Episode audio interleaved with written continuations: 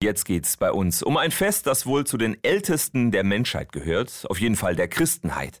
Das Erntedankfest wird immer Anfang Oktober in den Kirchen gefeiert.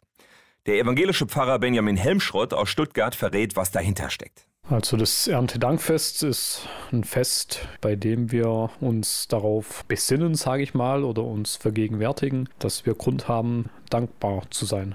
Und zwar für die Ernte, für das, was wir essen, was wir trinken, wovon wir leben. Und nicht nur den Bauern und Landwirten wird gedankt, sondern auch dem lieben Gott, der für Wachstum gesorgt hat, sagt der Pfarrer. Erntedank wird oft mit Familiengottesdiensten gefeiert oder einem Gemeindefest und natürlich auch mit einer schön bunt geschmückten Kirche.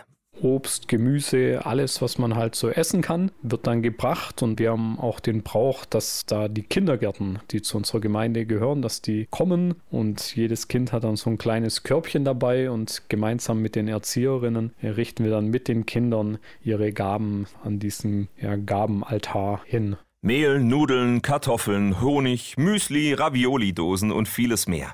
Das alles steht dann in der Kirche. Und nach dem Erntedankfest wird damit auch noch Gutes getan. Alles, was gesammelt wird, wird dann einem sozialen Zweck zugeführt, also beispielsweise den Tafeln gespendet, dass Menschen, die weniger haben, auch vielleicht in dem festen Grund haben, sich zu freuen. Schöne Geschichte, dieses Erntedankfest, das heute und auch am nächsten Sonntag in vielen Kirchen und Gottesdiensten gefeiert wird.